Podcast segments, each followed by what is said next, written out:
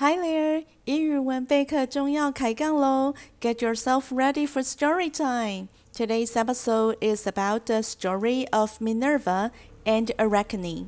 神话故事时间，今天要和朋友们分享的神话故事是米娜瓦和阿拉克尼 （Minerva and Arachne）。Minerva，米娜瓦在奥维德的《变形记》里，有时候会被称为 Tritonia 或者是 Pallas。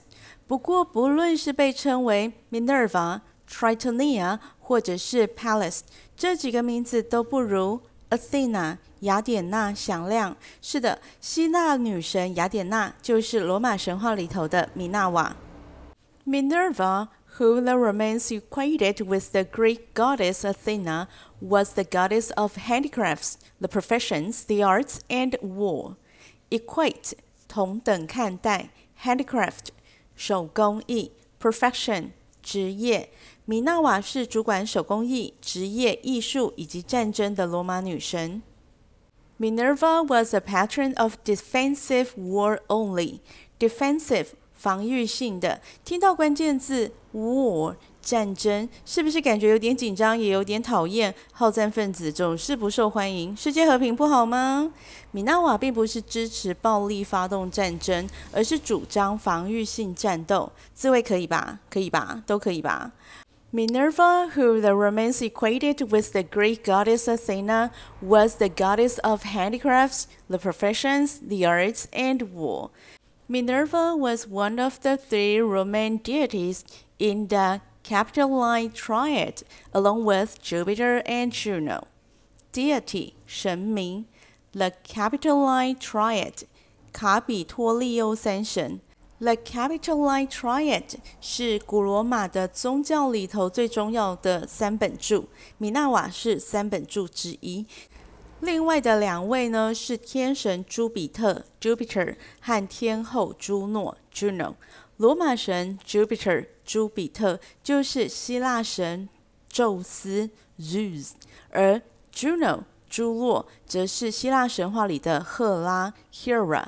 Jupiter，朱比特，朱比特是罗马神里最大的那一个。Jupiter 也是八大行星里的木星，木星呢是太阳系里最大的行星。这样你懂他们两个的关联性了吧？Minerva was one of the three Roman deities in the Capitoline Triad along with Jupiter and Juno. Today's story is about Minerva and Arachne. Now we know that Minerva was one of the three Roman deities in the Capitoline Triad. Then how about the other? 今天故事的第一主角就是至高无上的罗马女神米娜瓦。那另外一位阿拉克女是个什么咖呢？？Minerva was one of the three Roman deities in the Capitoline Triad, and how about the other? Arachne was the daughter of Idmon of Colophon.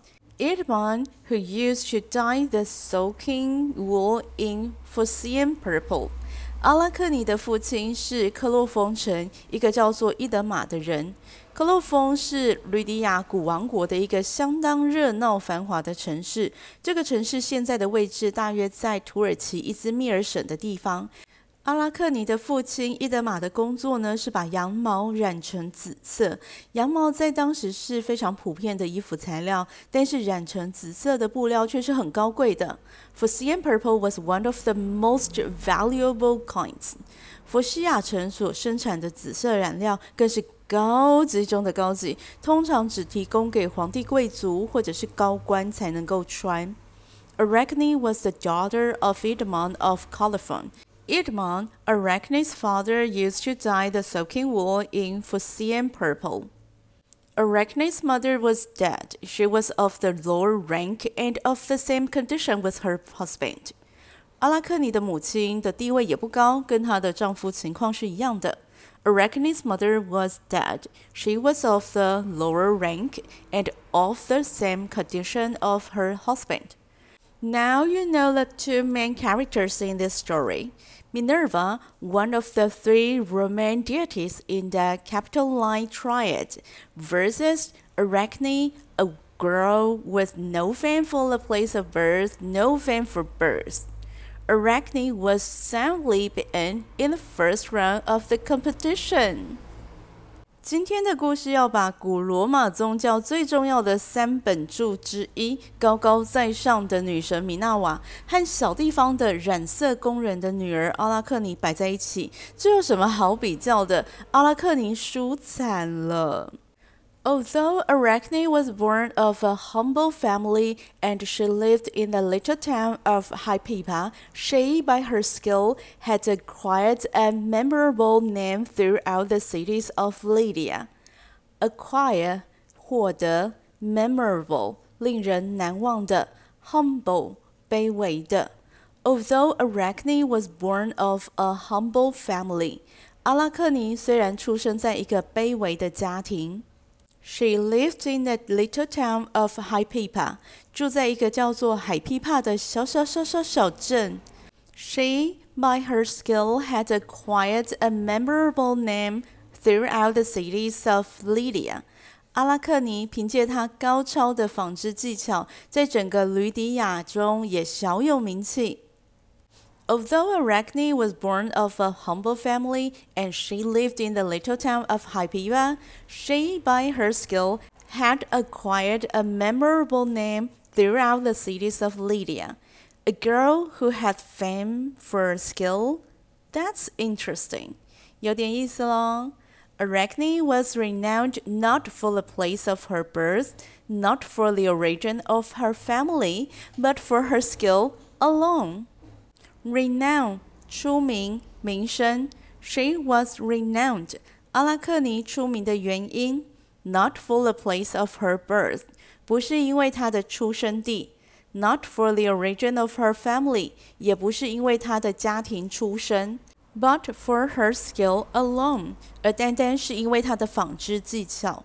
She was renowned not for the place of her birth not for the origin of her family, but for her skill alone. Arachne was so famous that unnumbered curious nymphs were eager to witness her dexterity. Unnumbered, 数不清的；curious, 好奇的；eager, 热切的；witness, 见证；dexterity, 敏捷灵巧 Lymphs 是罗马神话里比较低阶的神，姑且就翻译为仙女。那这些仙女们呢，平常有该尽的义务跟责任，像是提摩罗斯山这个地方的仙女们，主要管理葡萄园，照顾酿酒用的葡萄；而帕克托罗斯河河流旁的仙女们，则负责淘金。Pactolus was a river of Lydia, which was said to have sands of gold. 帕克托罗斯河是吕底亚的一条河流，据说呢，河流里满是金沙。Arachne was so famous，但是因为呢，阿拉克尼实在太有名了，that unnumbered curious nymphs，以至于有数不清的好奇的仙女们，were eager to，热切渴望的想要。witness her dexterity. Arachne was so famous that unnumbered curious nymphs were eager to witness her dexterity. Often did the nymphs desert the vineyards of their own Timolus that they might look at her admirable workmanship. Desert 抛弃 vineyard 葡萄园 admirable 令人钦佩的 workmanship 手艺。常常提摩罗斯山的这些仙女们丢下葡萄园不管，溜出去看阿拉克尼那令人钦佩的手艺。Often did the nymphs desert the vineyard of their own Timolus that they might look at her admirable workmanship. Often the nymphs of the river Pactolus forsake their streams to admire the clothes or to observe her deftly spinning wool. Forsake, 放弃, stream, 溪流, admire, 欣赏, observe, 观察, deftly, 灵巧的。常常呢，帕克托罗斯河的这些仙女们离开工作岗位，离开固守的河流，不淘金了，相约一起去看阿拉克尼织布。Often did the nymphs of the river Pactolus forsake their streams to admire the clothes or to observe her deftly spinning wool. And not only did it give them pleasure to look at the garments when made, but even too while they were being made, so much grace was there in her working. Pleasure, 乐趣, garment, 衣服，仙女们呢，不只是看到阿拉克尼制作的衣服的时候觉得很高兴，而且她们也很享受观赏阿拉克尼制作衣服的过程。这就像是 YouTube 上面火红的手艺品或者是食物料理影片一样。观看率超高，可能续看率也很不错哦。因为我也常常不知不觉就看完一部片。这种特别把食物特质或者是料理过程拍摄出来，运用各种竞拍角度，创造浮夸的视觉享受的这种食物影片，称为美食情色片 （food porn）。这些仙女们放下工作，跑来看阿拉克尼制作衣服的过程和成品，就像我把贝壳摆在一边，分心去看料理影片一样。Look, she rolled the rough wool into little bows. Rough 不平滑的，你看她把羊毛卷成球形。She twisted the coarse wool and teased it with her fingertips. Twisted 缠绕，coarse 粗糙的 teased 梳理，阿拉克尼用手指缠绕着羊毛，并用他的指尖梳理它。She unraveled the work with her fingers and softened the fine fleece. Unravel 解开，soften 软化，fleece 羊毛。她用手指把缠绕在一起的羊毛解开，重新梳理过，再把线拉直。She twirled the smooth round spindle with her nimble and energetic thumb. Twirl 旋转，spindle 纺锤，nimble 灵巧的。她用她灵巧灵活的拇指提拉光滑的圆形纺锤。She embroidered clothes with the needle. Embroider 刺绣，needle 针。她用针在 布上刺绣。我们再听一次文本里描述阿拉克尼手艺的这一段文字。She rolled the rough wool into little bows. She twisted the coarse wool and teased it with her fingertips. She unraveled the work with her fingers and softened the fine fleece. She twirled the smooth round spindle with her nimble and energetic thumb. She embroidered clothes with the needle. 我觉得欣赏工艺制作过程带给人有许多的想象，其中一个想象就是仿佛自己也能够像影片中的大师一样，把材料玩弄于手指之间，灵巧的变化出各种的样貌，就像阿拉克尼完全掌握了织布的技巧。如果我们能够像他有灵巧的双手就好了。这让我想到一个英文片语：twist somebody around your little finger，任意摆布，任意左右他人。如果我们只需要动动小指头，就能够让人随着我们的意愿行动，那也是一种才能呢。Arachne's motion was so graceful that you might perceive that she had been instructed by Minerva. Perceive 认为，instructed 指导，阿拉克尼灵巧的手艺，看着看着，你都会觉得他是米纳瓦手把手亲手教导的徒弟。A girl in a mountain town by skill had grown so famous in the land of Lydia. This, however, she ever would deny, displeased to share her fame. Deny 否认，displeased 不高兴。 惹火某一个人，一个偏远山区的小城女织工，名声远播到吕底亚全境。但是阿拉克尼觉得她的技巧是自己研究出来的，和女神米娜瓦一点关系都没有。对于旁人的称赞，他说出了这样的话：“他说，Let her content in art with me, and if her skill prevails, if I am conquered, then I will forfeit all.” Contend 竞争，prevail 占优势、占上风，conquered 被打败，forfeit 受惩罚、被没收。阿拉克尼说：“如果女神米娜瓦真的那么厉害的话，那就现身出来比一比。”这些事迹、这些话，逐渐的传到了女神米娜瓦的耳中。Minerva had meanwhile lent an ear to such recitals as this, and she approved of the songs of the Aonian maids, and their just resentment. She had heard the Arachne did not yield to her in the praises of the art of working in wool. Lent an ear to, 聆听,倾听, recital, 吟唱, approved of, 认同,喜欢,赞同, the Aonian Maids，缪斯女神们，Just 公正的，Resentment 怨恨、愤慨，Yield to 屈服，Praise 赞美。这段话的意思是说，女神米娜瓦呢，从缪斯女神那边听到了有关阿拉克尼的事情。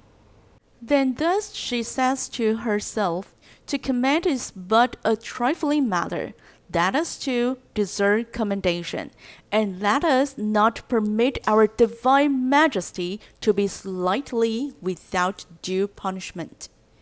Command 称赞，trifling 微不足道的、不重要的；deserve，值得的；commendation， 称赞。阿拉克尼的言论呢，惹火了女神米娜瓦。要知道，罗马女神们的度量一向不宽大，对鸡毛小事都会生气气，被忽视了也会玻璃心。更何况现在的情况是，不止旁人称赞阿拉克尼好棒棒，而是阿拉克尼直接呛女神米娜瓦，这让米娜瓦怎么忍得住？于是她说 ：“That is not permit our divine majesty to be slighted without due punishment.” permit 允许，divine majesty 神圣威严，slight 轻视，due 应该有的，punishment 处罚，怎么可以允许凡人百姓看清神旨的神圣威严，而不受到应有的惩罚呢？And then Minerva turns her mind to the fate of Arachne. Turn one's mind to something. 关注致力于 fate 命运，女神米娜瓦把她的注意力转向了阿拉克尼，就说了：“罗马女神是鸡肠鸟肚。”台语的“给阿等加瓦东”，意思就是一个人的肚量狭小。这是一句侮辱人的话。曾经呢，有人骂邻居“鸡肠鸟肚”。给他等加瓦都，结果被判拘役哦，惨了！我刚刚说罗马女神是给他等加瓦都，现在又说第二次，现在道歉来得及吗？身处高位的罗马女神应该不会和凡人百姓一般见识。出身卑微的织女阿拉克尼，手艺再怎么厉害，也就是凡人一枚啊。女神米娜瓦当真咽不下这口气，要处理阿拉克尼吗？应该是，不然我故事怎么讲下去呢？但是今天故事先停在这里，剩下的我们下周再继续。Be sure to tune in to the next episode，记得要回来收听英语文备课中。Ciao。